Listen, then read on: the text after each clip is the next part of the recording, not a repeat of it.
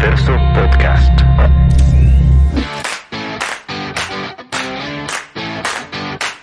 Para mí lo principal es, es que las empresas son personas, ¿verdad? Eh, no hay, no hay la, empresa no funciona sin las personas, ¿verdad? Y, y, lo que necesitas es siempre tener a las mejores personas. Eh, y, no, y estoy hablando a todo nivel, o sea, no estoy hablando al gerente tiene que ser el mejor, sino que es generar relaciones con, con todas las personas porque no sabes eh, eh, en qué momento a vos te ayuda también, ¿verdad? El impacto que tus acciones hacia una persona pueda tener. Y ahí me recuerdo, y yo, estaba la, la señora de, de, limpieza, doña Panchita, era una persona que a mí, mira, me consentía como que era su nieto, me va a mi tío, etcétera. Y cuando ella falleció, que yo no estaba en el banco, eh, me, me hablaron los hijos de ella. ¿Qué onda, mucha? ¿Qué onda, mucha? ¿Qué onda, mucha? ¿Qué onda? ¿Qué onda, mucha? ¿Qué onda, mucha? ¿Qué onda, mucha? ¿Qué onda, mucha? ¿Qué onda, mucha? ¿Qué onda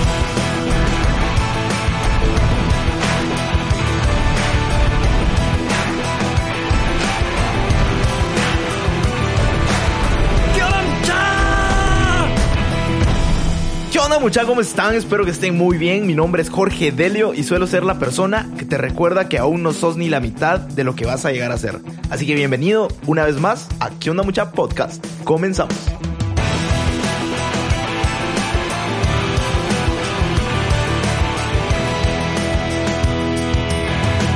Mucha, hoy les traigo a una persona que está haciendo cosas bien chileras. Te presento a Roberto Batres, un crack en el mundo corporativo y un apasionado por las cosas legales y todo lo que tenga que ver con las personas. Actualmente, Roberto mira toda la parte legal, asuntos corporativos y gran parte de recursos humanos en una corporación cervecera llamada Ambev. Ambev es la compañía cervecera más grande del mundo, ofreciendo un amplio portafolio de marcas globales con mucha calidad y prestigio. Marcas de cerveza como Brava, Corona, Modelo, Bush Light, entre otras. Esta enorme corporación es fundada en Brasil. Resulta que en 1989 se fusionan las compañías cerveceras Brahma y Antártica. Y con el sueño de convertirse en la empresa cervecera más grande del mundo, inicia un proceso de internacionalización, abriendo operaciones en Argentina y Venezuela, extendiéndose en la década siguiente a Centroamérica, Caribe y otros países de Sudamérica. Y no fue hasta en el 2003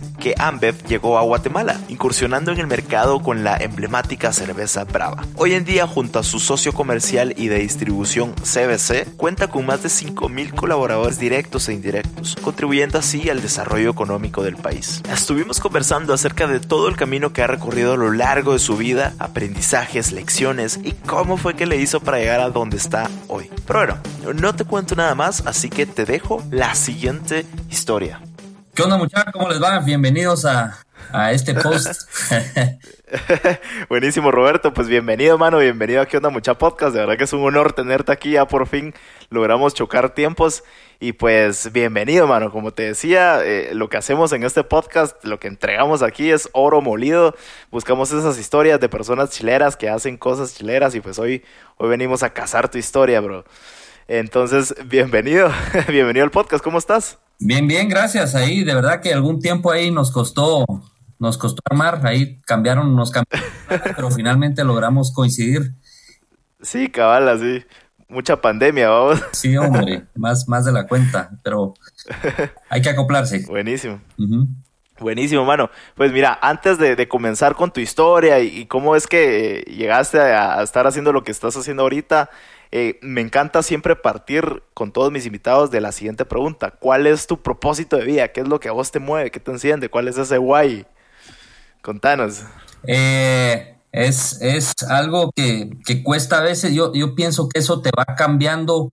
Eh, tu sueño tiene que irse cambiando, tiene que ir evolucionando según las circunstancias. Tu, sueño cuando uno eh, está en la universidad no es el mismo cuando ya eh, estás desarrollando una carrera y tenés familia, ¿verdad? Pero el propósito o el fondo o las cosas que, se hace que te hacen moverte no deberían eh, cambiar. ¿Cuál es tu sueño final? Me, refiero al, al, al, fondo del, al fondo del sueño que puede cambiar. Yo ahí te diría, para, para mí algo bien, bien relevante es, es dejar huella, dejar huella con cosas buenas. Para mí el tema de, de la responsabilidad, cumplimiento y ética es, es algo que, que lo siento como mi propósito hacia los sueños que yo, que yo busco, ¿verdad? No tanto motivado de, desde un inicio, sino que como te digo, los sueños van cambiando y lo que tiene que persistir siempre es que los sueños para que sean duraderos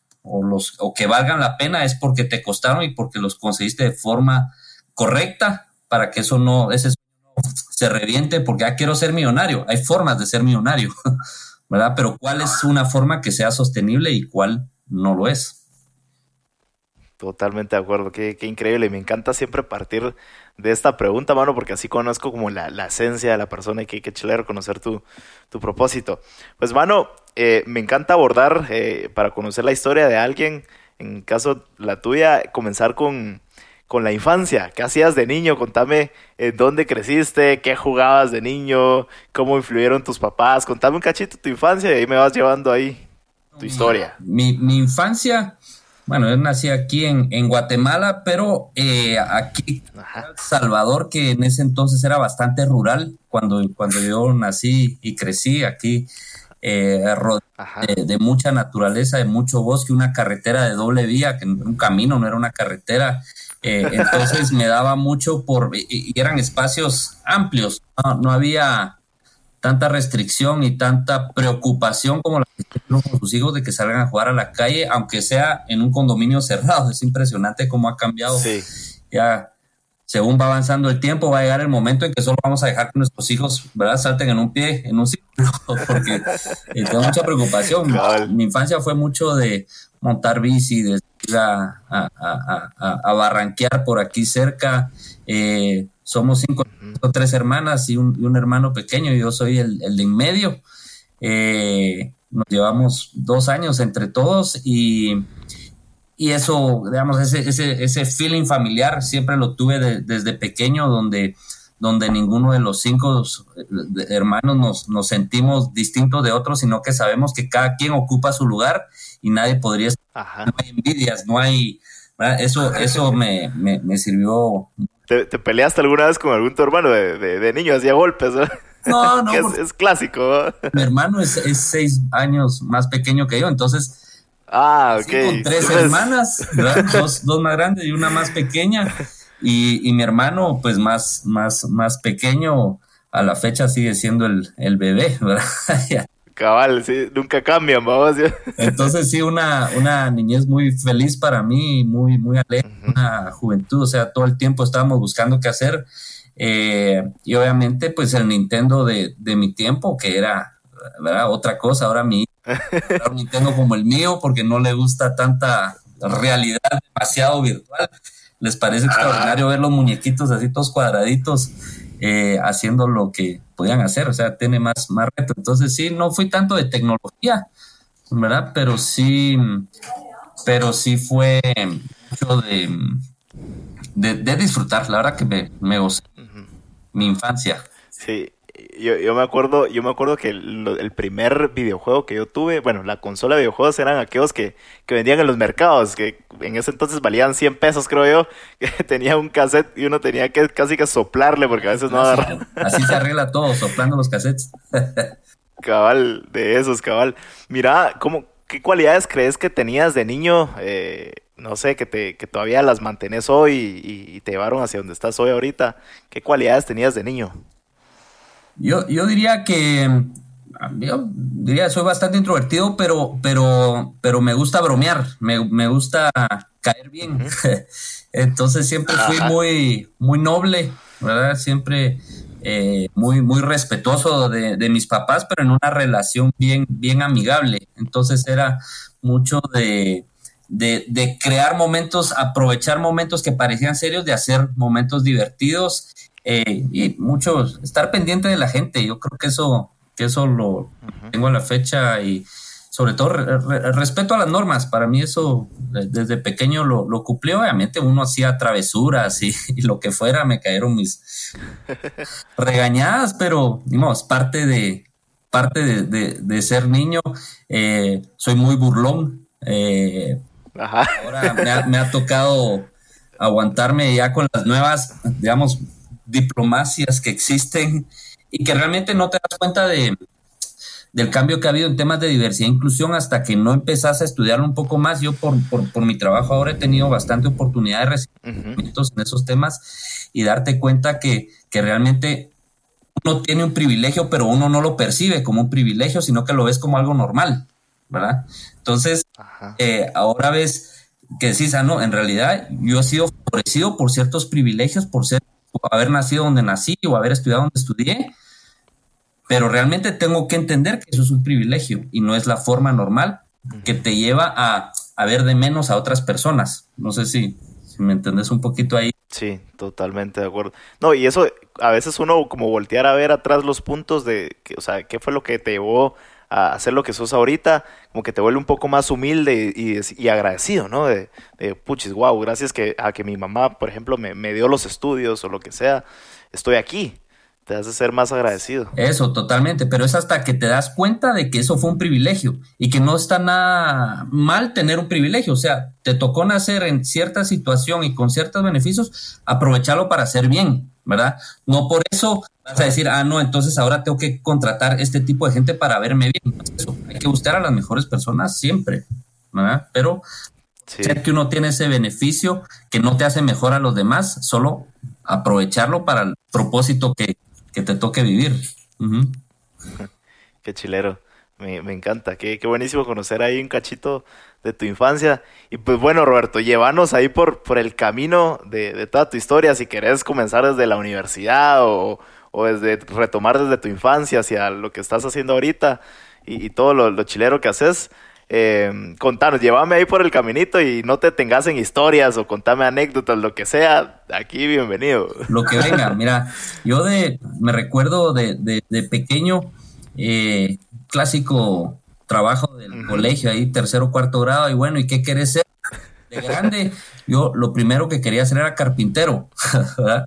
¿De verdad? Y eso, y eso es un recuerdo que tengo, y así dibujar, y este me decía, resulta que soy malísimo con las manualidades, que soy muy mal, o sea, no puedo cortar recto, eh, salen las líneas torcidas, pasa, entonces no, no era una habilidad que yo tenía, pero sí, desde primaria, después de eso, sí, sí, yo lo que quise estudiar siempre fue medicina, quería ser doctor porque para mí era, no sé, lo era como una oportunidad de ayudar gente, ¿verdad? Eh, para mí, uh -huh. eh, quien estudia medicina de verdad tiene una eh, formación para ayudar gente que, que, no importa, o sea, lo ves ahora con toda esta situación, hay gente que no recibe pago y ahí está, hay gente que no ve a sí. familia con tal de ayudar porque sabe que puede infectar, entonces, de verdad, ese, ese, ese sentimiento que tienen los doctores a mí me impregna, no, no hablo de doctores, sino que en general cualquier persona que está dentro del mundo de, de prestación de servicios médicos a mí me impresionan y yo siempre quise sí, la entrega, ¿no? desde quinto, sexto grado, te digo, mira, yo este, entonces me preguntaba mi papá, ¿y qué querés? Ah, yo medicina, y así fue hasta que llegué a, al año de graduarme, que mi papá, bueno, este sí, sí, va, sí va en serio, ¿verdad? Pensó que se me iba a pasar. Eh, me situó a Ajá. Sí, formalmente. Eh, y mira, te quería hablar porque mira, pues medicina, pues sí, es una carrera bonita, eh, ayudas gente, etcétera, pero, pero no has pensado otra carrera. ¿Y por qué, por qué, crees que no quería que, que te involucraras ahí en, en, esa área? A él le, le, le preocupaba el hecho de, de, que era una carrera muy larga, que al final cualquier carrera se vuelve igual de, Sí, total. Que era, pero que era mucho tiempo el que se necesitaba para como que iniciar a, a volverte un profesional ya con, con, con, con, algún ingreso, pues, ¿verdad? Yo creo que su, sí. su miedo de que le iba a tocar mantenerme unos 15 años más. eh, no, realmente sí era, era esa su preocupación de, de, saber si yo iba a poder o no eh, mantenerme tanto tiempo, porque no era solo ser doctor, sino que la especialización y etcétera, y que al final un doctor, decía él, eh, mi papá, que se quedaba en, en, bueno, ahora no puedo heredar mi clínica, entonces tengo que invertir en otras cosas, ¿verdad? Entonces, era la preocupación de él y me, digamos, motivó, empujó o me hizo la provocación de estudiar otra cuestión. Me acuerdo salir de, de, la oficina y bueno, y ahora pasar cinco o seis años pensando en medicina y quedarte sin carrera, y, ¿y ahora qué? Me fui, fui, a hacer, me fui a inscribir a, a Derecho, había que hacer una, un examen de, de, prueba, un examen que para mí ha sido los exámenes más difíciles de mi vida. No, un día no sabía yo qué es esta pregunta, qué tiene que ver esto con nada. Y llegué, eh, solo esa, digamos que mi única opción fue Derecho, pero bueno, Derecho te da, si, si, si no sé qué estudiar, por lo menos esto me da el camino de de, de, de las reglas del juego, ¿verdad? Ah, ok. Eh, esto, es, esto es lo que se puede hacer y esto es lo que no se puede hacer, por lo menos eso voy a saber. Okay. en derecho el primer año. ¿Te, ¿Te, sacaron de derecho? No, no, no, en el examen de admisión que te digo, me fue tan mal. Ah. Entrevista y todo, la entrevista bien, pero me, me dijeron, no, usted fue a preguntar, en realidad no fue que no me aceptaron, sino que fui a preguntar. Me dijeron, no, usted está en lista de espera. Y yo, bueno, sí que está en lista de espera. Eh, que haga que mejor busque otra carrera, porque aquí saber si va a entrar. ¿Y, ahora, ¿Y ahora qué estudio? Entonces, ¿Qué, qué, ¿qué hiciste ahí? Yo como me, como me lo tomo las cosas muy en serio a veces, a veces, no, no siempre. Era, era, como muy ingenuo eh, también. Entonces dije, bueno, aquí ya no me recibieron, ni modo que me va a pasar un año sin estudiar. Ahora veo para atrás y digo, bueno, me hubiera caído bien un añito ahí, al final me lo tomé, pues escribir ingeniería a, a, a, que era dos, dos niveles abajo y a preguntar, mire que yo toda la vida he querido estudiar ingeniería, pero se me fue la, se me fue la de, de, inscribirme. Eh, entonces, no, sí, tranquilo, aquí, regístrese aquí, está. Puchi, dije, qué, qué fácil, qué fácil. Qué ofertón. Ingeniería es lo mío. Ajá. Estuve un semestre nada más, ¿verdad? No, ¿Y qué, qué pasó? No, no, no hubo match. No, no, no. De verdad que para mí sí, no, eso no, no, no, no coincidimos.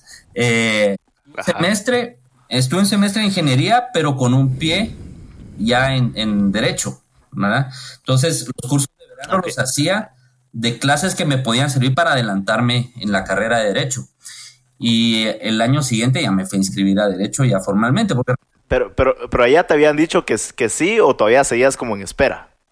No, porque yo me fui a escribir de una vez, después preguntando con mis amigos que sí entraron. No, a, no a, a, mí también me dijeron que lista de espera y que sí, me esperé. yo, eh, yo ya no, ya ni fui a preguntar hasta el año siguiente, ya estando en ingeniería, fui a averiguar y me, me, pues al final sí logré inscribirme. De hecho, todavía antes de entrar a Derecho, ya, ya no el primer año, sino que el segundo año que sí entré, eh, uh -huh. fui a averiguar de medicina, a escondidas de mi papá. Ajá. Todavía tenías la, esa chispita. ¿no? Me quedaba de la cosa.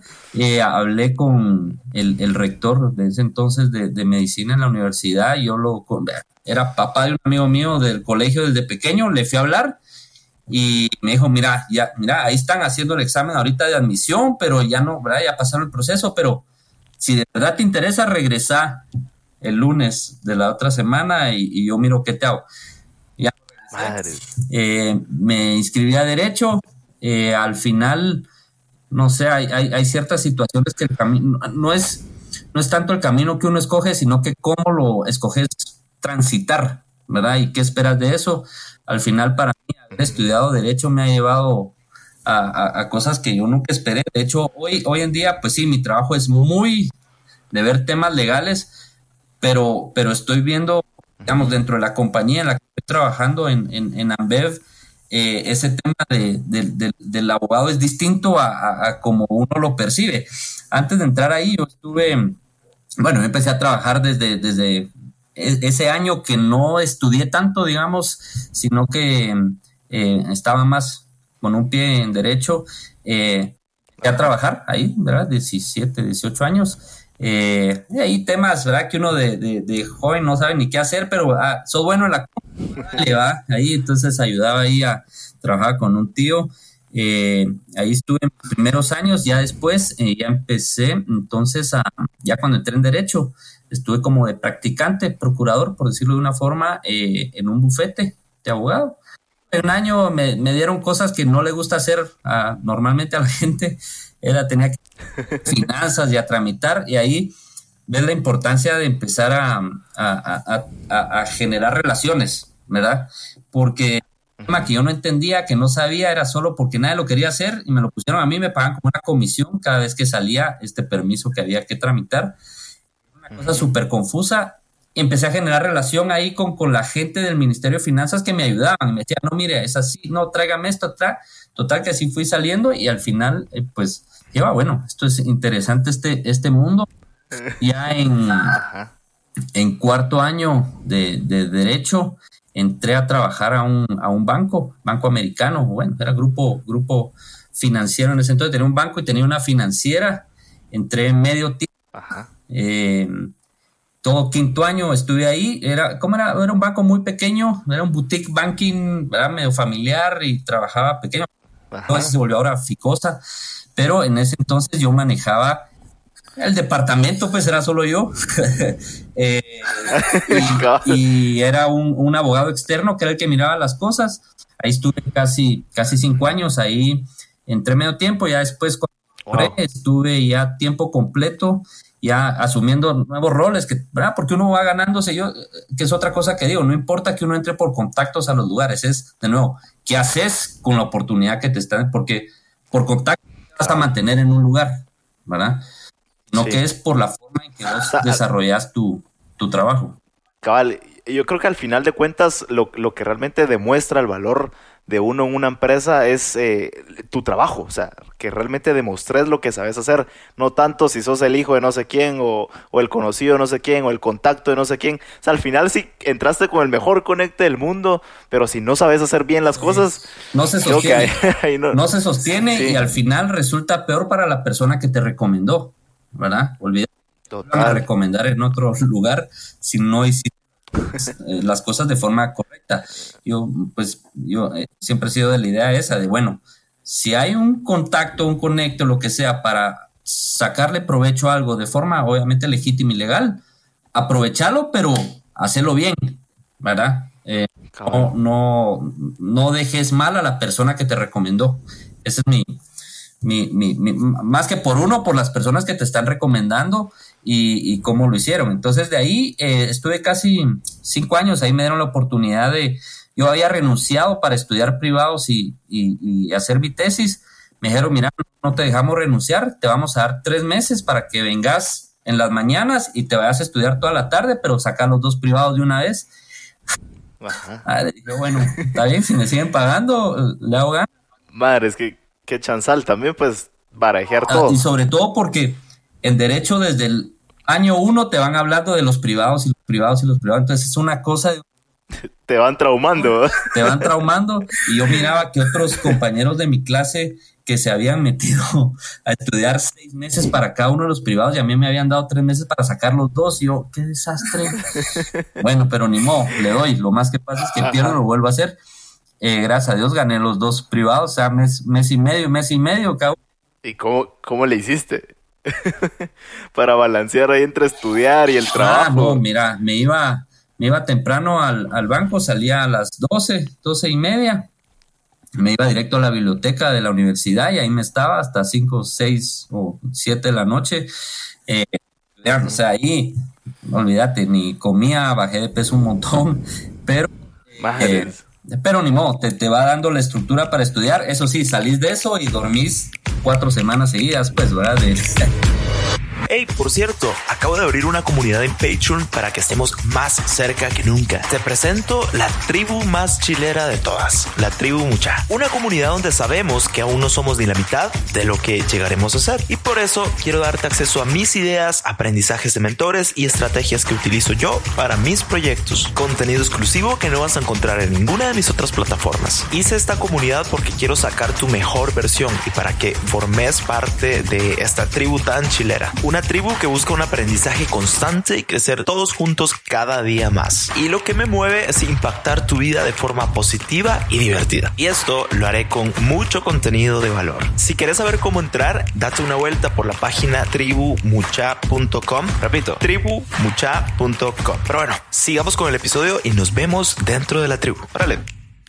Eh, regresé ahí a trabajar, todo, ya me gradué de abogado estando ahí en, en el banco me ofrecieron de quedarme, eh, pero también al mismo tiempo me, me, ofrecieron ir a trabajar a otro bufete. Eh, y muy agradecido, siempre dejando puertas abiertas. A la fecha todavía me, Roberto, quisiera, quisiera tenerme ahí un cachito porque ponerle cinco años, eh, ahorita me lo dijiste súper eh, y suena súper rápido, pero, pero me imagino que, que agarraste muchas lecciones. ¿Qué te llevaste en esos cinco años? ¿Qué, qué pasó ahí? ¿Qué, lecciones te llevaste? Mira, para mí lo principal es, es que las empresas son personas, ¿verdad? Eh, no hay, Eso está genial. no, hay la, la, empresa no funciona sin las personas, ¿verdad? Y, y, y lo que necesitas es siempre tener a las mejores personas eh, y, y, y, no, y estoy hablando a todo nivel, o sea, no estoy hablando al gerente tiene que ser el mejor, sino que es generar relaciones con, con todas las personas porque no sabes eh, eh, en qué momento a vos te ayuda también, ¿verdad? El impacto que tus acciones hacia una persona pueda tener. Y ahí me recuerdo, y yo, estaba la, la señora de, de limpieza, doña Panchita, era una persona que a mí mira, me consentía como que era su nieto, me va mi té frío, etcétera. Y cuando ella falleció, que yo ya no estaba en el banco, eh, me, me, hablaron los, los, hijos de ella. Me, me, llamaron para avisarme, para, para que, de hecho, antes de que muriera, ella estaba todavía, digamos, eh, eh, en cama y, y me llamaron porque ella había preguntado por mí. ¿verdad? Entonces llegué ahí a la casa de ahí en zona 5 y a visitar y los hijos muy agradecidos todo el rato a, a, los, a las semanas falleció y esas son cosas que te van marcando, ¿verdad? Porque Madres, pues sí, estamos sí. apuntando muy arriba y que el gerente y no sé cuánto, pero nadie puede llegar a ser un director o un gerente si tratas mal a la gente que, que te va a cuidar. ¿verdad? Entonces, sí. esas son cosas que a mí me, me marcaron mucho. Eh, Qué valioso. Yo tenía, de verdad, trataba de tener una buena relación con, con todas las personas y te estoy hablando también con, con, con clientes, con, porque desde mi función de, de abogado, chistoso, creerías que uno no tiene relación con clientes, pero realmente entre las cuestiones que a mí me tocaba ver, ya después me incluyeron en el, en el comité de, de créditos, de aprobación de créditos. Ajá. Había unos casos de casos de gente que, que, te contaban la historia y yo soy muy sentimental en ese sentido. A veces me dan ganas de llorar, así como no, aprenda sí. y dele no no importa. Pero obviamente, ni modo, el negocio del banco es otro. Eh, pero en mm. oportunidades que tuve de escuchar historias, había un caso y, y, y, tal vez no, yo no sé si es público, pues, pero Madres. lo puedo mencionar, eh, de, de, una, de un cliente que tenía un préstamo, que nah, ni me acuerdo del dinero ni cuánto era, pero llevaba mucho tiempo de existir. Y me llegaba a hablar la persona y me decía, mira, es que yo tengo una demanda en contra de Microsoft y le voy a ganar la demanda y con eso voy a pagar. Puchis. Pues está loco, pues. O sea, estoy hablando, eso fue en 1999 o en el 2000. No, es que yo tengo una demanda. La mera era de las .com, vamos. Y, y, me decía, yo tengo una demanda a Microsoft y voy a ganar. Dale, pues, va. ¿Qué te tocaba decir, güey? Eh, y resultó que efectivamente le ganó la demanda a Microsoft. No, hombre. Guatemalteco. Eh, Ajá. Le ganó la demanda a Microsoft y el tipo ¿verdad? recibió un. Eh, ¿Por qué él inventó? No, yo no sé de, de esos términos, pero era como una. Eh, un complemento que unía Excel con, con esta otra cuento de, de cómo se llama de base de datos, database, no sé cómo se llama el programa, Ajá. Microsoft también. Entonces él consiguió hacer el clic entre Excel y eso, y después él lo presentó a Microsoft, no se lo compraron. Y lo sacaron. Y después lo sacaron en la siguiente versión de Excel, como un add ah, Excel. Entonces dijo, bueno, ¿cómo loco. así, verdad? Yo me puse Ajá. a leer y decía, no, resultaba que había miles de personas que siempre demandaban a Microsoft diciendo que era su pero este, este chavo efectivamente les ganó la demanda. Yo ya no estaba en el cuando me imagino él habrá llegado a pagar llegado con una felicidad y un orgullo así a somatarles el, el pago. Ahora sí se los dije. Sí, ahí está, ¿verdad? No estaba loco. Pues que mira, llegaba así hasta pantalones así ya, ya descoloridos, ¿verdad? porque el tipo era genio, pues, pero, pero. Sí, pues. Entonces impresionante. Esas Qué montón de historias, Magiro, que te tocó mí, escuchar. Sí, impresionante. eh, salí, salí de ahí. Eh, Uh -huh. Obviamente buscando una mejor oportunidad, a pesar que ya llevaba cinco años, me hubiera gustado quedarme ahí, pero el banco era claro. bastante pequeño y en ese entonces estaba en un proceso de crecimiento y, y, yo la otra cosa es, me dieron mi título de abogado, dije yo, aquí, yo ya soy el rey del mundo, ya me puedo casar, me comprometí y, ahí ya, ¿Cuántos años tenías ahí, Roberto, para estar en contexto? 26. Sí, pues estabas en la plena juventud. Sí, ya mi, mi novia, mi esposa. Eh, entonces, eh, ya llevábamos algún tiempo juntos y no era que me presionara, sí preguntaba, pues así como, bueno, ¿y para dónde vamos? Pues mis amigos. Pero a la casa de los suegros, vamos. Sí, mis amigos ninguno se había casado, ninguno, todos. me caso yo, se vienen todos, ninguno. Ah, Hasta los cuatro o cinco años se fueron casando los demás. Pero, pero sí, entonces, buscando oportunidades, ahí también eh, mi amigo eh, desde el colegio y también abogado Rodrigo Callejas me, dijo, mira, estamos buscando en la oficina, le hablé, me entrevistaron, etcétera. Eh, eh, hubo un momento que estaba en otro bufete al mismo tiempo, más pequeño, y me dijeron, mira, te queremos aquí, no sé cuánto. Acepté en ese otro, que es otra de las lecciones que a veces uno, decisiones que uno toma. Acepté porque en el otro ya no me dijeron nada. Yo quería el bufete más grande, ¿verdad? Porque tenía amigos, porque el bufete tenía reconocimiento internacional, mil cosas. Y resulta que, que, ya no me contestaron nunca ahí. Entonces dije, oh, bueno, ni modo, en este me están ofreciendo eh, llevarme ahí mi oficina y todo. dije, oh, bueno, gracias banco, me voy a este bufete. Entonces le preguntan a mi amigo, mira, ¿y qué pasó con Roberto al fin? Ah, pues va a trabajar. ¿Y cómo que va a trabajar allá? Sí, aceptó porque aquí ya no, ya no le dijeron nada. No, hombre, es que a mí se me fue el tiempo. Entonces me llamó y tal. Y entonces yo, la que cosa de, bueno, ya les dije que si a estos, no he empezado, pero está esta oferta que es donde yo quiero ir, ¿verdad? ¿Qué, cómo, ¿Cómo le hiciste? Porque son decisiones difíciles, ¿verdad? Que luego, o sea, luego tienen un impacto fuerte a largo plazo, pues. Sí, mira, ¿Qué pasó? pasar el, pasar el momento amargo, hablé igual con mi papá, para mí mi papá y mi mamá siempre han sido mis, mis eh, mentores en ese sentido. Dijo, mira, ¿A dónde te lleva tu corazón? ¿Qué es lo que, qué es lo que querés hacer? Pues si quiero aceptar ese. No has empezado en el otro, ¿verdad? Pero si tenés que ir y ser sincero y decir, mira, me voy por este y este motivo. Obviamente no les cayó muy, muy en gracia.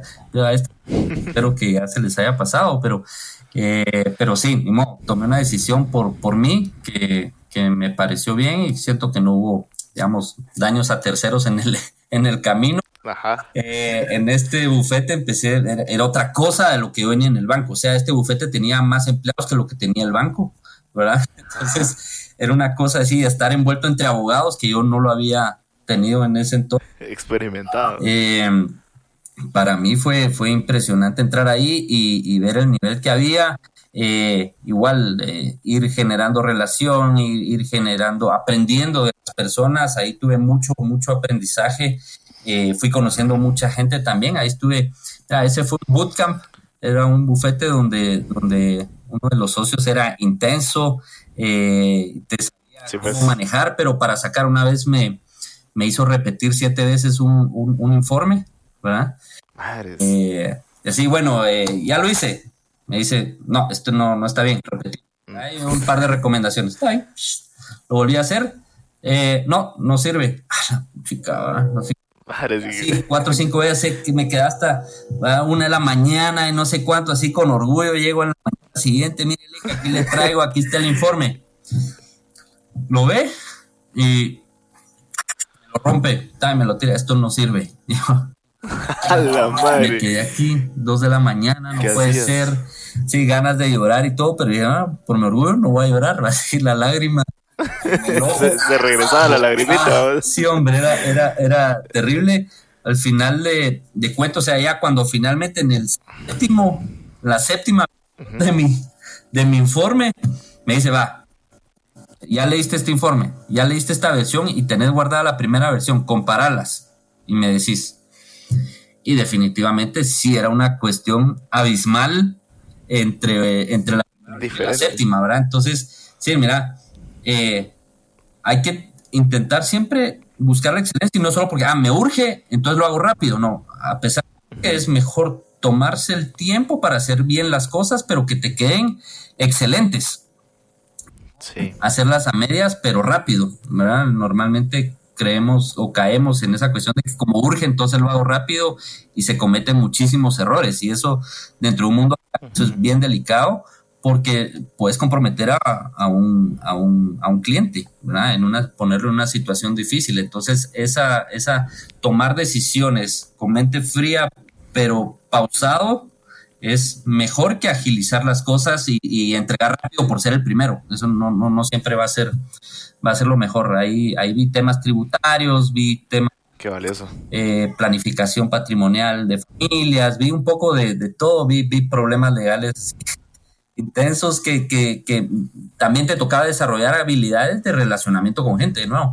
Eso es, uh -huh. se volvía bien importante, incluso hasta con la contraparte, ¿verdad? Entonces, eh, con la contraparte a la fecha, digamos que mantenemos amistad, me ven, me, me respetan mi forma de trabajo y como soy, eh, porque fui muy respetuoso también cuando éramos contraparte. Entonces es, eh, hemos trabajado juntos en algunas otras cuestiones y es, es, es, importante ir generando esas relaciones. Ahí estuve casi cuatro años, tres años y medio, más o menos. Uh -huh. eh, cuando empezó a salir esa oportunidad, me llaman de, eh, de Brava. En ese entonces, Ambev, lo único que vendía era Brava. Ajá.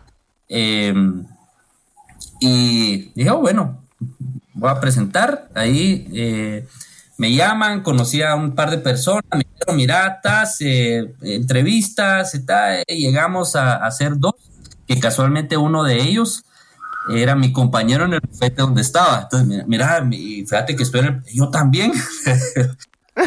sí, mira, ya tuviste entrevista, sí, ya tuve entrevista, éramos buenos amigos. Ajá. Al final, pues me, me quedé yo con el trabajo, estoy hablando en el 2008 eh, salí, entré a Ambev. Yo estuve en esa situación exactamente, igual, la misma en la que vos estuviste y justo a mí me dieron el, el trabajo y era, era un buen amigo el que, y nos mirábamos cada vez que me tocaba entrevista, porque fue un, un tiempo así como de varios meses, ahí estaba él a la par, ¿cómo te fue? Pues ahí, ahí bien, que no sé qué. Y era así como que, ¿será que vas a ganar vos o yo? en, esa misma situación estuve. Esa competencia sana y tratarla de mantener sana porque Ajá. obviamente uno dice, yo quiero el trabajo, pues ojalá le vaya. Sí. Pero no en mala fe, sino que porque a uno le va bien. En buen plan. En buen plan, al final entré, entré 16 de octubre de 2008 y después de estar, digamos, cinco años del, del banco más los tres de y pico de, del bufete, llegando con corbata, traje todos los días, mi primer uh -huh. fue salir a ruta. O sea, mire, mañana es, es, una actividad que se llama gente que vende, donde todos los de oficina salen a vender. Entonces usted tiene que llegar a la agencia en Natanac, creo que no me acuerdo, en Villanueva, y de ahí lo van a llevar un camión y va a ir a hacer ruta a vender cerveza. Está bien, 6 de la mañana y estaba en la agencia y estaba matinal todo. Y puchica, ¿en qué momento tomé esta Paré aquí. Metido en un camión, ¿verdad? ah, pero. Vos, Roberto, me, me, parece increíble. Quisiera hacer eh, hincapié en esta parte porque, conforme como me has llevado en el caminito de tu historia, me encanta cómo. Eh, en cada lugar que vas saltando, salís absolutamente de tu zona de confort y te metes a algo totalmente nuevo qué increíble esto, ¿no? Porque, o sea, es como que ya creciste mucho aquí, me voy a otro lado donde me muevan otra vez el tapete y a, a crecer. Sí, así me ha pasado. ¿Cómo miras vos eso? Y yo creo que salir de la zona de confort es algo que siempre tiene que buscar uno. No uh -huh. estar saltando de trabajo en trabajo, ¿verdad? Significa okay. andar buscando una mejor situación para vos. Y eso lo vine a aprender uh -huh. aquí en Ambev, porque te estoy hablando okay. como gerente legal eh, 16 de octubre del 2008, eh, una compañía en Guatemala relativamente nueva, ¿verdad? Tenía cinco años de existir, o sea, entré cabal para el aniversario de cinco años eh, y empecé ahí, ¿verdad? Era un puesto, digamos, no, no, no quiero menospreciarlo, pero era, no era, no era ser gerente de una multinacional, sino que era gerente de una operación pequeña en Guatemala.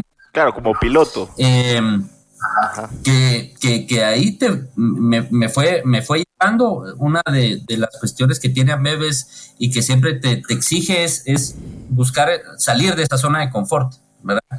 Porque vos puedes ser un especialista y quedarte para siempre en una misma situación. Y no pasa nada, ¿verdad? Puedes quedarte ahí. Que es el caso de y, muchos. Ajá, y puedes quedarte 30 años trabajando haciéndolo exactamente lo mismo y está bien, ¿verdad? Pero si querés eh, irte superando, tienes que ir buscando oportunidades. Yo a la fecha que, que hubo un momento que decía, bueno, quien me ve, eh, voy a cumplir 12 años ahora, sigo siendo gerente legal de la misma compañía, o sea, este no avanzó absolutamente nada, pero mi puesto que era en el 2008 a lo que es hoy en el 2020 son completamente cosas abismales. ¿Verdad? Son totalmente diferentes porque lo que fui buscando yo es hacer crecer esta caja, ¿verdad? Yo, yo sentía que había más oportunidades y acompañado de lo que la compañía venía haciendo en Guatemala también, entonces fui desarrollándome hasta ahí, ya después de, de, dos o tres años fue que empecé a ver temas de, de asuntos corporativos, ¿verdad? Eh, más allá de solo lo legal eh, y empezar a ver otros temas ya eh, de, de, Mundo Mejor, toda la, toda la plataforma esta de Mundo Mejor que, que, tiene la compañía, sostenibilidad, y ahí, ¿verdad? Cuando sentí ya estás involucrado en un montón de cosas que no era solo... Que nada que ver, ajá. ajá. Eh, Qué chilero. Y, va, te interrumpí, estabas, estabas entre los camiones. Ah, entre los camiones, así. ahí nos quedamos, ahí nos quedamos. Recuperando botellas así de entre el lodo. No, ¿en qué momento tomé esta decisión de, verdad? Ayer estaba sentado en mi oficina, en mi escritorio, ¿verdad? Con mi café caliente y ahora estoy aquí. Eh, me un camión sacando, ¿verdad? Peleándome con perros ahí para que no me mordieran en, en Amatitlán, en una montaña que ni sabía que existía una montañita en Amatitlán, mira, yo, eso te va ayudando también a entender el negocio, porque al final yo de pasar de un bufete donde eran temas legales todo el tiempo y clientes distintos, ¿verdad? terminabas un tema, cliente nuevo, terminabas un tema, cliente nuevo, eh, pasar a, a formar parte de una compañía donde el negocio como le digo yo a, a, a, mi equipo, a la gente, es mi negocio no es hacer análisis legales dentro de Ambev, mi negocio es vender cerveza correctamente, ¿verdad? -huh. eh, entonces, uh -huh. era, bueno, ahora mi chip es vender cerveza, cómo, cómo empezar a generar eso y decir, cómo yo desde, desde el punto de vista legal y asegurando cumplimiento, puedo hacer que las cosas pasen, ¿verdad? Porque cuando sos abogado tenés la posibilidad de ser súper estricto, es decir, irte por el lado más seguro que sabes que no pasa nada, o tomar ciertos riesgos calculados porque sabes que, que se pueden hacer sin incumplir la ley, ¿verdad? Entonces, eh, en mi caso, yo dije, yo tengo que buscar la forma de hacer que las cosas pasen, ¿verdad? Eh, prometer a la compañía. Y entonces te empezás a involucrar en proyectos de marketing, en proyectos de, de compras, en proyectos allá en la cervecería en Teculután, en proyectos de, de gente. Entonces vas, vas teniendo, y, y, qué es lo que te permiten compañías como Ambev, es ese tema de, del conocimiento sistémico del negocio. Darte cuenta que desde lo legal puedes apoyar en marketing, en, en sostenibilidad, en lo que sea. Pues básicamente al final todo, todo está relacionado, ¿no? Todo está... Sí, y, y, y, y, tenés licencia para participar en todos lados, ¿verdad? Más difícil marketing pueda participar en, no sé, en, en finanzas, por decir algo. Ajá. Pero desde lo legal y desde, y desde gente, que es otra parte de, de lo que hago ahora, eh, podés ir y entrar y conocer muchísimas otras, muchis, muchísimas otras áreas. Al final, eh, dentro de la compañía, que eh, yo, yo me siento empresario dentro de Ambev, ¿verdad? Por Sí, y es, es justo el tema que, que quería abordar eh, en su momento cuando querrás ahí lo, lo abordamos, es esto, este camino de ser emprendedor dentro de una empresa que le llaman intrapreneur, si no estoy mal. Pero qué, qué increíble porque yo te miro a vos como el ejemplo exacto y es como, wow, así quisiera ser, ¿me entendés? Como cuando querrás llevarme por ahí, pero sí, interrumpí tu historia. De, de, dentro de Ambev no, no buscamos que, que la gente se quede estancada, ¿verdad? Eh, realmente eh, queremos contratar gente que quiera hacer una carrera dentro de la compañía. No queremos gente que esté saltando y que, ponga, que solo sea por currículum. Ah, qué bien se ve mi currículum con Ambev como parte de esto. No, yo quiero gente que, se que quiera retirarse dentro de la compañía, ¿verdad? Que pueda, que pueda irse desarrollando. Claro. Eh, y cada quien tiene que ir buscando esas oportunidades, esa, esa forma de, de, ir desarrollándose dentro de la compañía, porque no significa que te vas a quedar enfocado solo dentro de, ah, yo entré, entré en legal, me quedo en legal, no es así. O sea, si a vos te mueve moverte para otro lado, hay una, una, ficha y hay una reunión todos los años donde vos pones mis intereses de carrera son este, ¿verdad? Que no necesariamente significa, ah, si pongo, si pongo comercial dentro de mi carrera, no significa que necesariamente va a ser yo una carrera en comercial, sino que puede ser, yo pongo comercial porque quiero conocer más del negocio para ver cómo desde mundo mejor puedo aportar a esa venta de cerveza, que, que es una venta de cerveza correcta eh, a mayores de edad, sin, sin eh, abuso de, consumo, etcétera, etcétera. Entonces, dentro de la compañía te van dando esa licencia de, escoger. Entonces, eh, necesariamente quien sea mi sucesor tiene que ser abogado, ¿verdad? O no necesariamente eh, la persona de finanzas es un financiero, y ese es para mí los, los ejemplos más claros. Mi gerente hoy es ingeniera química, y, y la que estaba antes que Mm. antes que ella, es ingeniero químico. Y en marketing tenemos ingenieros y hay mecatrónicos haciendo otras cosas. O sea, es una empresa que te permite desarrollar lo que vos querrás ser. no, y, y, sabes, Roberto, me encanta, me encanta mucho hablar de esto porque justo eh, vos lo, que me dijiste aquí es, es, un cambio totalmente de paradigma y es otro pensamiento y lo ato justo con lo que dijiste al inicio de que las empresas realmente son personas. Entonces cuando cambias ese paradigma, porque muchas empresas eh, lo que pasa es de que a veces te encierran en un lugar, te encasillan en una caja y ahí quedas y ahí morís. En cambio, la, propuesta que este cambio de mentalidad que ustedes proponen ahí es, eh, no, o sea, movete a esta área, crece en esta otra área, proba esta otra área donde vos querrás elegir. Y es como que ir saltando, no de empresa a empresa, sino dentro de la misma empresa, ir saltando ahí en, diferentes áreas. Qué increíble eso. Y te van forzando a que, a que penses en un plan de carrera, ¿verdad? Hay mucho, mucho, mucho seguimiento, tenés, digamos, que es otra cosa. Ambev no es una vos, llegás y no son oficinas cerradas, sino que son mesas abiertas. Yo como te decía, de ocho años de venir con oficina privadita para mí, no sé cuánto y eso, llegar ahí y era una mesa abierta. Yo así, puchica, y aquí como... Primero, primero fue, ahora al principio era yo seguía llegando trajeado, no, mire, aquí no tenemos esa cultura de traje, pues, ¿verdad? Sí, venga, que nada. Pero primero va sin saco, pero seguía con corbata y con pantalón. De ahí sin corbata, pero ah, de ahí ya con tenis, ya todo. Ahora y hasta con crocs, vamos. Eh, llego a veces eh, con, con, corbata y traje porque tengo alguna, alguna reunión en alguna gremial o algo eh, relevante de, que, que, son más solemnes, ¿verdad? Y primero que me pregunta, bueno, tiene, tiene, la gente normalmente cree que voy de traje a la oficina por dos cosas, o porque estoy en entrevistas de trabajo en,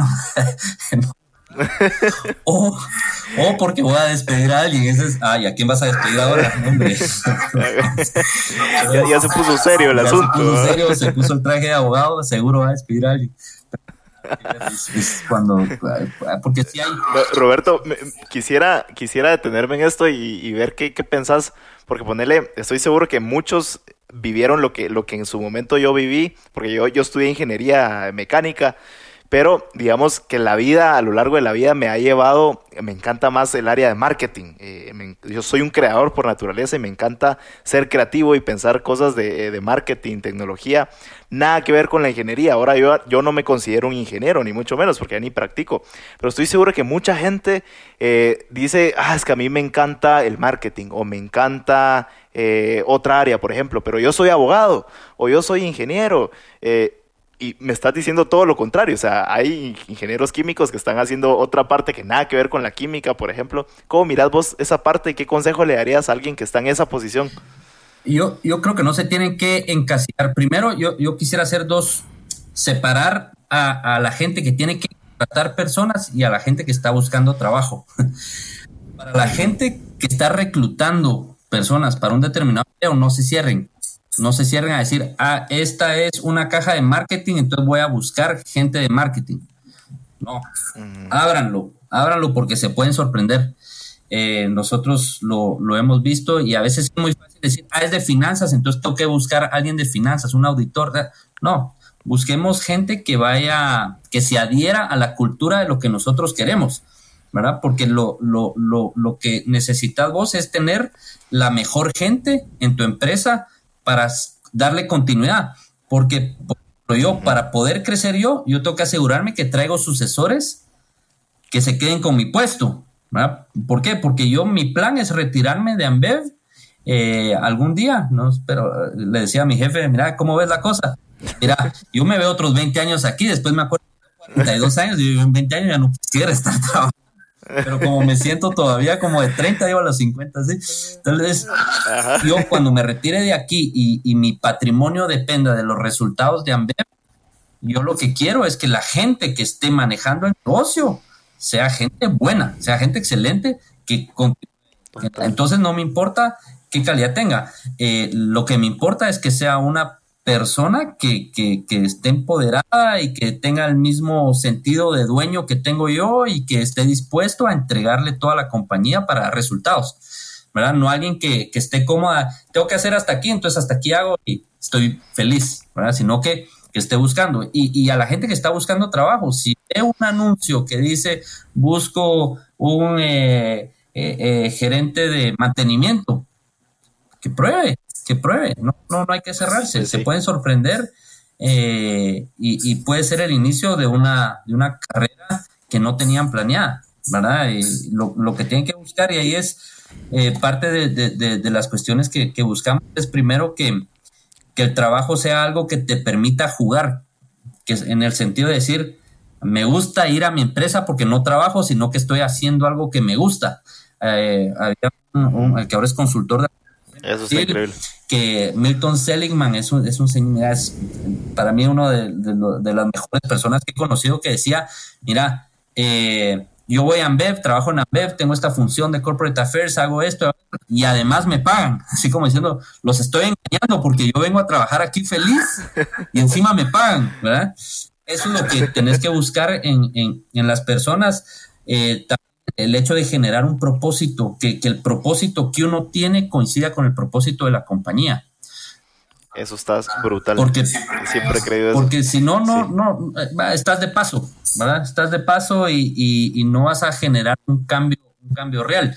O sea, si para, para uno lo mueve el hecho de, por ejemplo, para mí, trabajar en una compañía cervecera me encanta.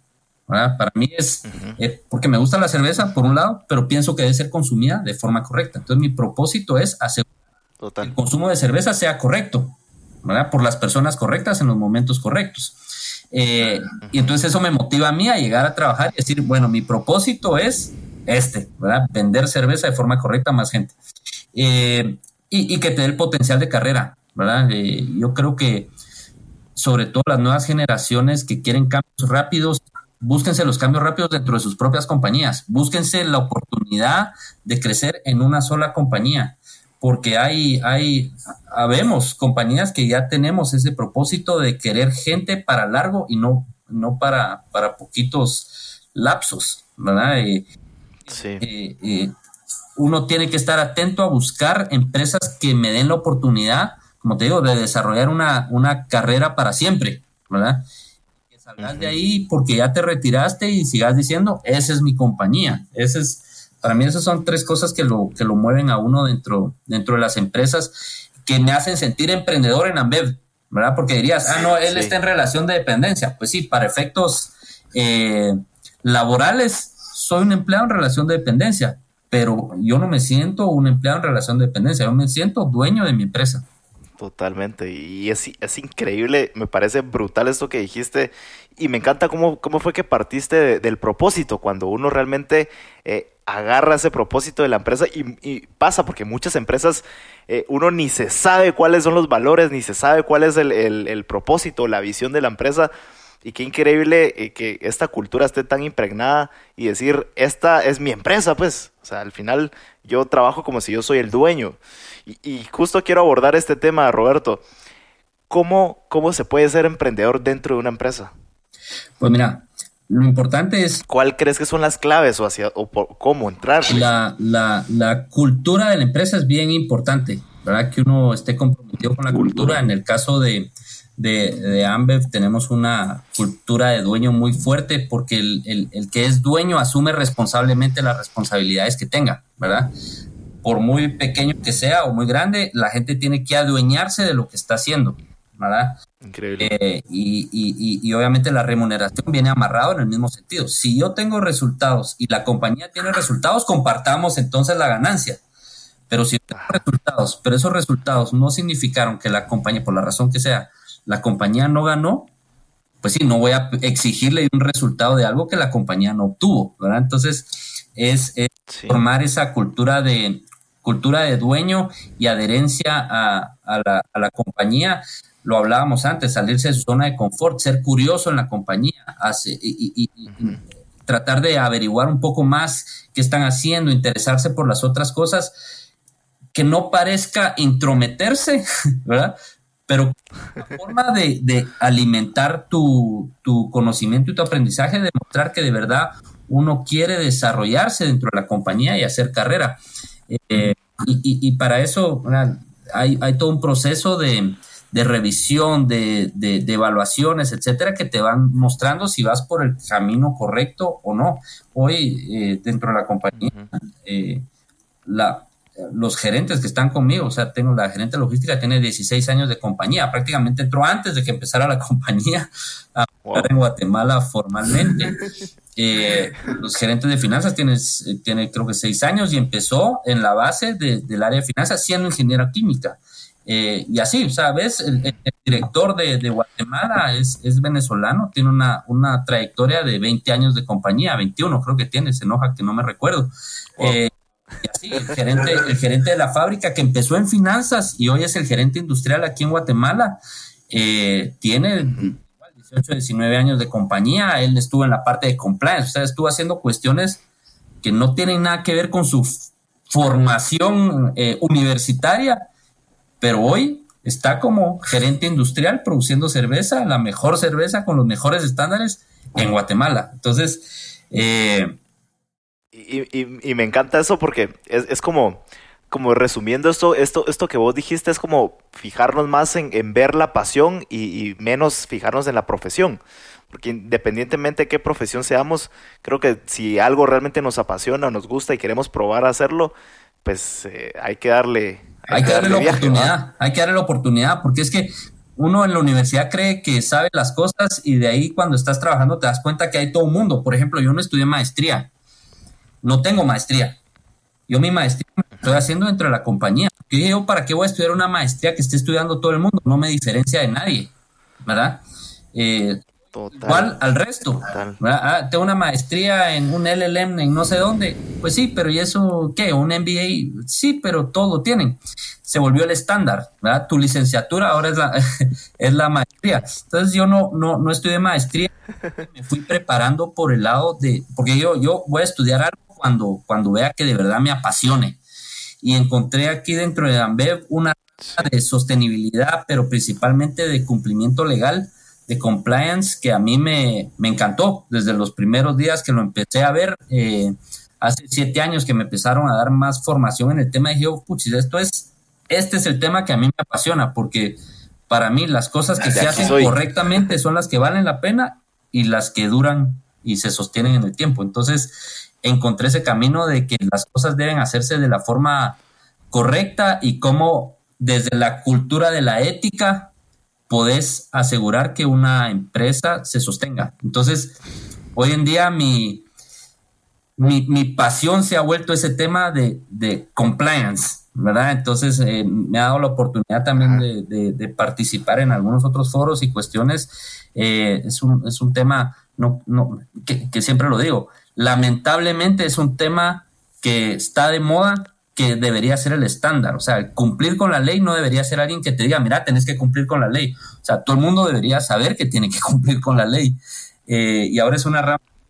Pero muchas veces no sabemos, ¿verdad? Ya como emprendedores nos enfocamos en una cosa y resulta que, ah, tengo leyes de medio ambiente, tengo leyes de eh, trabajo, y, y, y, te abre todo un mundo de que, bueno, yo necesito que alguien me dé la guía para estar ahí. Entonces, para mí eso eh, se ha vuelto algo relevante en esta, en esta etapa de, mi vida, tratando de, comunicar ese tema de una cultura de cumplimiento ético, eh, que es, muy importante y lo debería ser, para mí debería ser un curso casi que desde el colegio, debería ser, vamos a insistir, porque es mucho de, las, de, de, lo que está pasando. Todo es, eh, el, el, principio de todo es la corrupción, ¿verdad?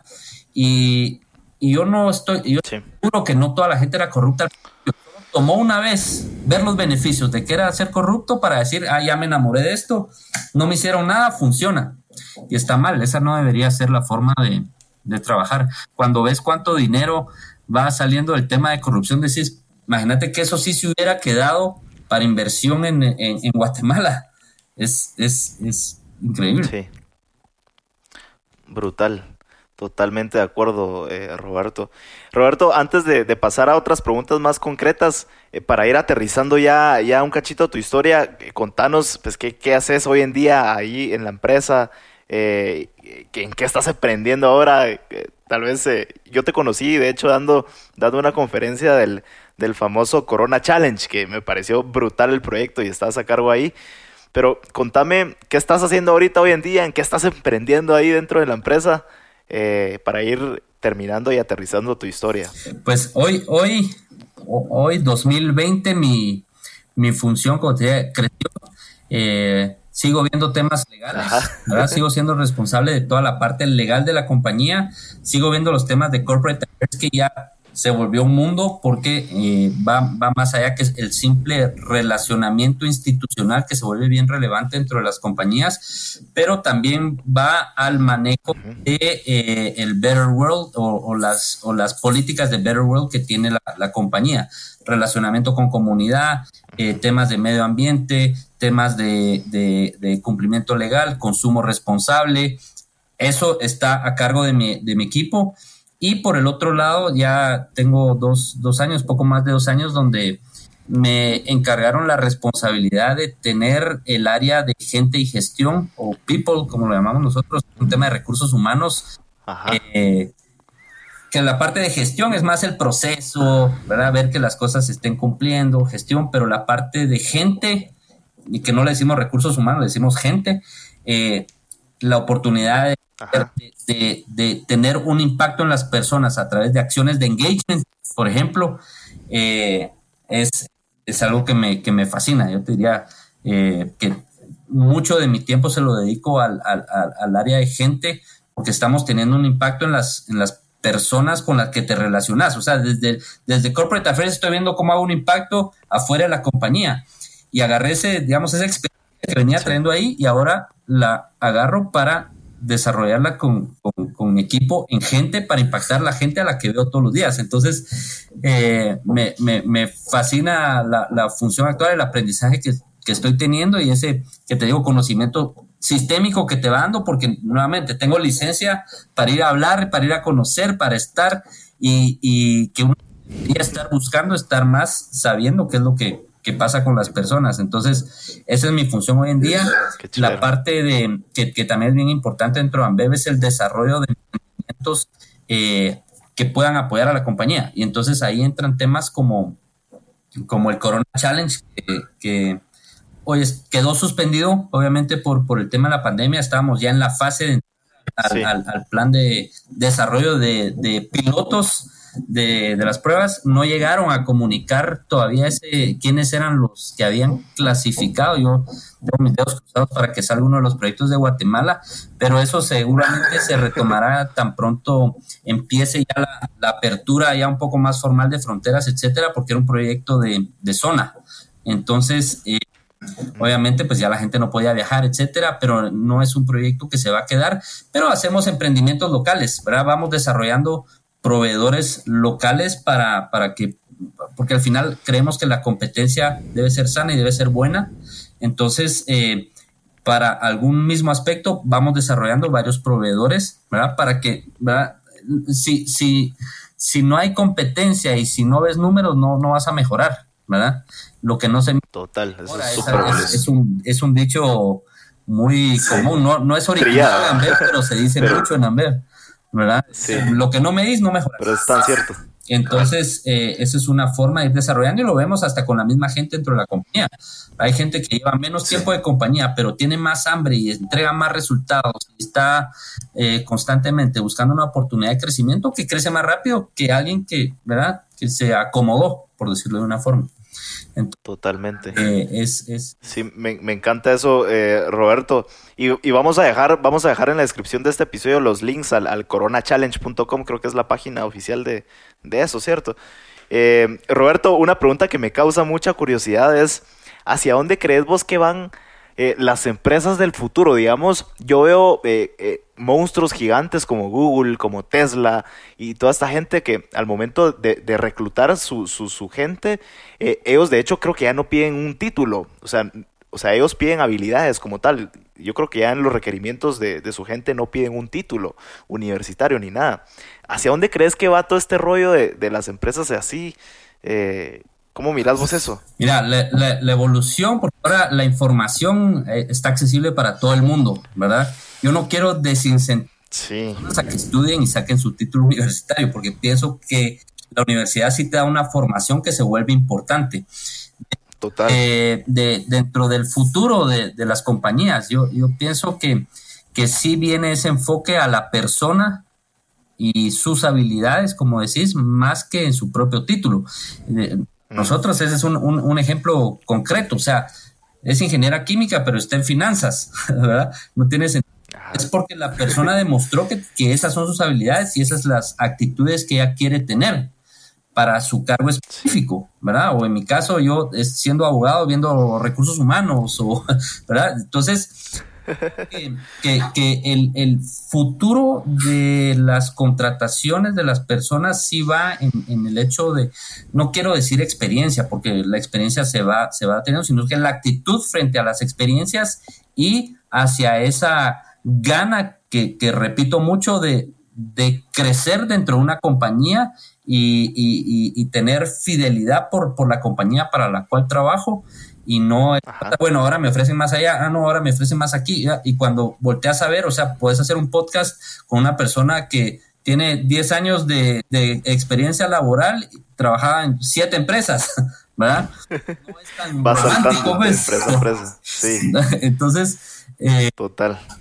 A mí me, me, me, me, inclino a pensar que, que, eso es lo que viene, o sea, el y, y, es lo que uno debería buscar, el desarrollo de la carrera dentro de una sola empresa, que no significa vas a ser el gerente legal toda la vida de la compañía, no, puedes llegar a ser el director, puedes, puedes salir, en caso de, de hambre, puedes salir a otros países a hacer otras cuestiones, o sea, no hay que ponerse límites, y, algo que, que, decía uno de los fundadores de Ambev es, lo mismo es soñar pequeño que soñar grande, entonces, es el mismo gasto. Entonces, mejor soñar grande, porque tal vez no vas a llegar, pero, pero vas a quedar más alto de, lo que hubiera sido tu sueño pequeño.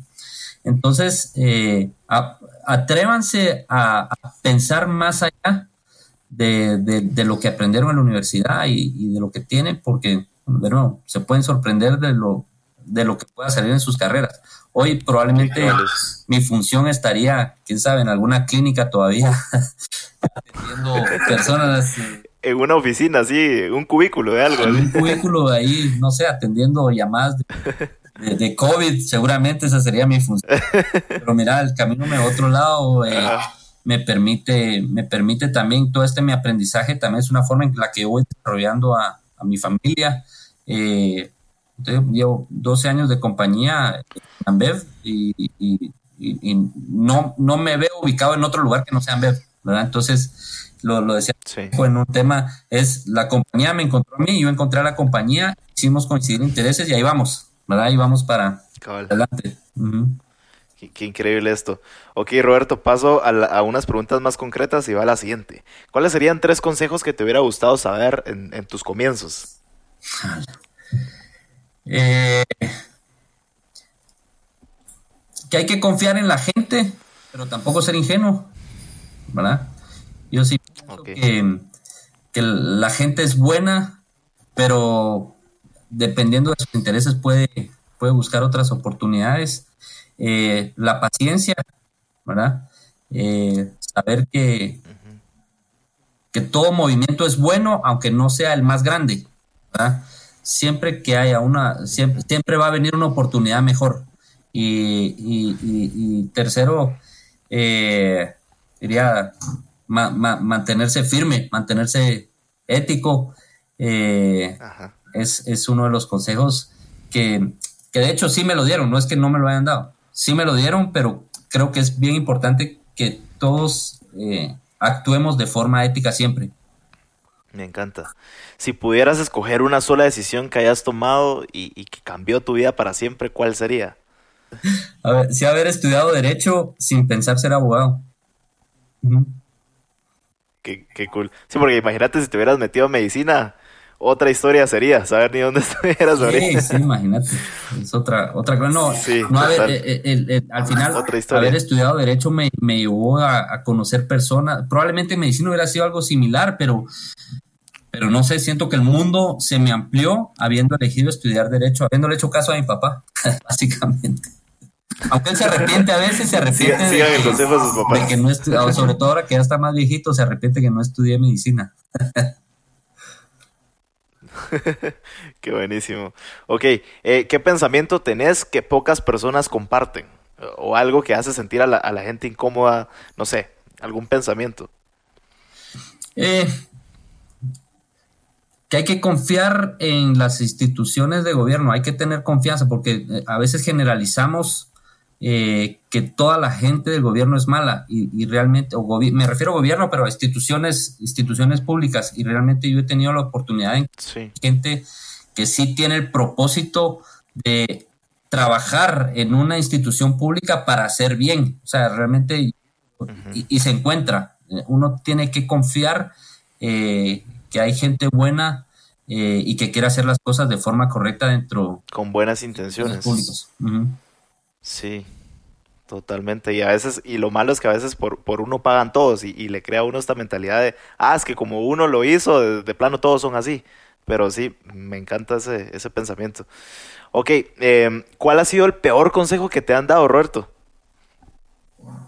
No, no recuerdo nada así. Probablemente fue alguna, alguna travesura de pequeño. Dale, hombre, no va a pasar nada así. Tírate en la bajada en la bici, no va a pasar nada. Eh, sí, tuve mis. Clásico. Me pegué mis buenos pencazos. ¿Y ahora, ¿Y ahora cuál ha sido el mejor consejo que te han dado? Y, yo, creo que el consejo de, de, ser unido, de tener una familia unida y, y, no tener envidias, para mí eso es la lección de vida que, que me han dejado mis papás. Y aún en, en momentos difíciles, la unión familiar es la que te va a sacar adelante, no importa qué. Eh, no importa qué está pasando, el hecho de que, de que estés con tu familia, que es, o sea, nadie te va a querer más que tu familia, ¿verdad? Entonces, eh, para mí, mantener una familia unida y mantener una familia contenta es, es y, y, tener un lugar, me pongo a pensar yo, tener este confinamiento dentro de un ambiente que no quieres tener, imagínate. Yo, yo, la verdad que estoy feliz en, en, en, mi casa, con mis hijos, eh, eh, estoy viviendo bien el confinamiento con mi familia, ¿verdad? Entonces, creo que eh, un, buen consejo es tener la unión familiar, casarse cuando hay que casarse. Yo, la verdad que molesto a, muchos en la oficina cuando se comprometen, les digo, no, hombre, ¿por qué? ¿Qué pero realmente, una vez, hombre. sí, lo, hago por molestar, pero realmente sí, yo creo que un buen consejo es, si te vas a casar, casarte cuando hay que casarse no por, por, por alguna circunstancia, porque embaracé a mi novia o porque ya tengo la edad para casarme o porque aquí me, esto me va a ayudar, me va a impulsar en mi carrera. No, hay que casarse con la persona correcta en el momento correcto porque se ve cada vez por, por tomar decisiones incorrectas. Eh, entonces, yo, yo creo que ese es un buen, buen mensaje. Buenísimo. Roberto, ¿cuál es tu mayor miedo? ¿Qué, te, te, da miedo ahorita, eh, en estos momentos? ¿Qué te aterra? Se vale las arañas, que conste. Para mí la incertidumbre, la, incertidumbre okay. Eh, me aterra, ¿verdad? Cuando, cuando no sé dónde estoy parado, eh, porque yo normalmente sé, sé, para dónde voy, sé lo, sé lo que quiero, entonces la incertidumbre de cuestiones que no dependen de uno es lo que me, es lo que me aterra, o sea, no, no, no quiero decir no hay, no hay que atreverse a, a, tirarse al vacío, pero, pero hay que saber tirarse al vacío, ¿verdad? No, no, no puedo decir yo, ah, voy, voy, a ser doctor ahora porque eso era lo que quería hacer. No, no tengo la preparación para ser doctor ahora, ¿verdad? Por mucho que me gustaría estar apoyando ahorita a algunos de los hospitales haciendo algo más. Eh, hay que saber tirarse a, a, al agua cuando, cuando hay que tirarse al agua, pero sí la incertidumbre de, de cuestiones que no dependen de mí, eso sí me, me, me aterra, me, me mata. Total. Buenísimo, Roberto. Pues aquí terminamos. Eh, solo me voy con una última.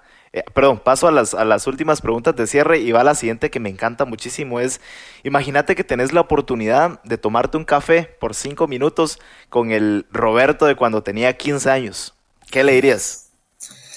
Le diría, mira, todo va a estar bien. todo va a estar bien. Eh, vas, a hacer, vas a hacer bien las cosas, solo mantenerte enfocado en hacer las cosas de forma correcta y preocuparse por las personas. Eso es, es eh, para mí ese ha sido mi, mi, mi, éxito personal, creo yo, el, el poder ser uh -huh. una persona generadora de relaciones correctas. Me encanta. Eh, Roberto, ¿cuál es tu rutina? Eh, ¿Cómo arranca tu día y cómo termina tu día? No sé si tenés hábitos que nos querrás compartir. Bueno, ¿Pre-COVID eh, o durante COVID? como querrás, Porque los me, que querrás. El mundo me, me cambió. No, lo, lo, lo sí, que a sí, todos. lo que sí he tratado es, bueno, para mí nunca ha sido un problema levantarme temprano. Creo que el levantarse temprano hace que te abarque más el día. Eso sí, Sí. a las 7, 8 de la noche ya me pongo de mal humor porque sí, andas así como sí, modo zombie. Cabe, cabeceando. Eh, uh -huh. pero, pero, sí, levantarme temprano, ahora lo he tratado de mantener en, en, en esta época de, de, COVID, mantener esa rutina de me levanto igual a las cinco y media, aunque no tenga que correr con el bus de mis hijos y, ¿verdad? y llegar a la oficina, eh, sino eh, poder levantarme temprano. Ahora, eh, pudiendo hacer cosas que no podía hacer antes, ¿verdad? Eh, -huh. Puede salir a caminar, llevar al perro afuera. A veces mi esposa sí es un poco, eh, así duerme como oso, duerme delicioso, ¿verdad? Puedas así acompañarme a veces, eh, pero sí, eso es levantarme temprano. Ahora la posibilidad de desayunar con mis hijos es eh, tranquilamente, sin tanta prisa, porque yo era ogro de las mañanas, ahí peleaban con eh, trato sí de mantener una rutina de ejercicio, algo, la verdad que yo no era tan disciplinado para el ejercicio antes, me gustaban los deportes así de hacer puntos o goles o que haya marcador, eh, correrme algo totalmente aburrido, decía, bueno, ¿y aquí qué? no pasa nada. ¿A qué horas gano? ¿Cómo hago puntos? Pero, de nuevo, cuando empezás a medir los resultados de, de, de, de tu disciplina, eh, te, te, va encantando. Entonces ahora no es que me encante, pero lo disfruto. Eh, porque ¿verdad? típico corredor, ah, bueno, corrí ya 5 kilómetros, bueno, ya corrí 10 kilómetros, ahora corrí los 10 más rápido, ahora me meto a media ah, maratón, sí. eh, me metí a media maratón, me fui a una maratón, o sea, un momento que me, me, me loqué y no soy muy rápido, yo tengo dos velocidades, ¿verdad? Lento y parado, o sea, no, no lo corrí rápido, pero pero eh, pasé así, de todas formas uno compite contra uno mismo y ahora quiero más rápido y un momento que hasta así casi que medio desmayé, decía, no, esa no, no, no es forma de disfrutar las carreras. Entonces, mm. empecé a hacer un poco de trail running, así de montaña, que no tenés ni que correr, puedes caminar un montón. Eh, y me encantó, me encantó ese mundo, pues sí sigo corriendo en, en carreras, pero ya sin, ah, bueno, sí hice una hora 59 que era para bajar de las dos horas. O hice dos horas 30 ya no me ya no me molesta.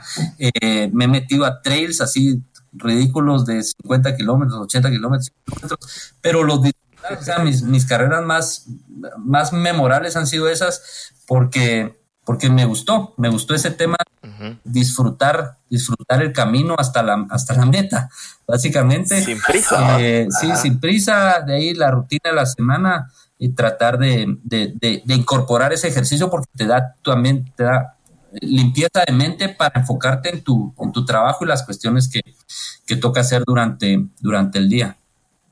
Total. Roberto, ¿qué libro o película recomendás que te haya cambiado la vida?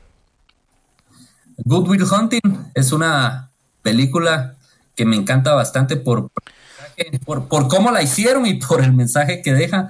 Eh, uh -huh soy malísimo para ver películas, series o cualquier cosa, me encanta, pero para ver una película completa la tengo que poner unas cuatro o cinco veces porque me quedo dormido en, en, en diferente, en diferente momento. Eh, eso me, me, pasa, pero sí, así Top of Mind, Good Will Hunting es de mis películas favoritas. Sí, mira, también soy mucho de, de para mí la, la, la tele es así un momento de decir, no pienso en nada. O sea, prefiero ver mientras más tonta sea la película, más me gusta porque digo, eh, ya fue el momento de seriedad durante el día. Ahora, ahí que ahí, Naked Gone, todas esas me fascinan, me encantan. Pero sí. Buenísimo, Roberto. Y, y, y Buenísimo, bueno. Ah, no, de libros me, me, gustaban mucho los, los, de John Grisham, ¿verdad? Y, uh -huh. Pero de ahí se volvían muy repetitivos. ¿verdad? Ya sabías qué iba a pasar cuando ibas a la mitad del libro, entonces ya no me, ya no me gusta. Se le iba el chiste. Sí, sí.